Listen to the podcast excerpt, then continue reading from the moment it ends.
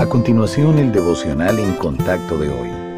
La lectura bíblica de hoy comienza en el versículo 7 de Mateo, capítulo 7. Pedid y se os dará. Buscad y hallaréis. Llamad y se os abrirá. Porque todo aquel que pide recibe, y el que busca halla, y al que llama se le abrirá. ¿Qué hombre hay de vosotros que si su hijo le pide pan, le dará una piedra? ¿O si le pide un pescado, le dará una serpiente? Pues si vosotros, siendo malos, sabéis dar buenas dádivas a vuestros hijos, cuánto más vuestro Padre que está en los cielos dará buenas cosas a los que le pidan.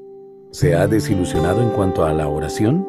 Tal vez ha estado pidiendo, buscando y llamando con persistencia, pero Dios no ha respondido su petición. De ser así es posible que se pregunte por qué tantos cristianos hablan del poder de la oración cuando ésta parece ineficaz en su vida.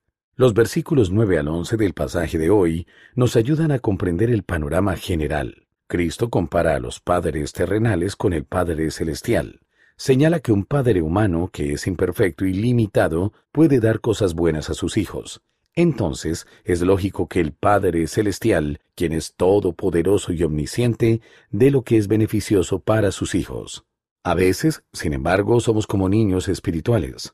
En nuestro entendimiento limitado, no nos damos cuenta de que nuestras peticiones no siempre son lo que Dios considera mejor para nosotros. La oración es poderosa cuando le pedimos lo que le agrada, según su perfecta voluntad.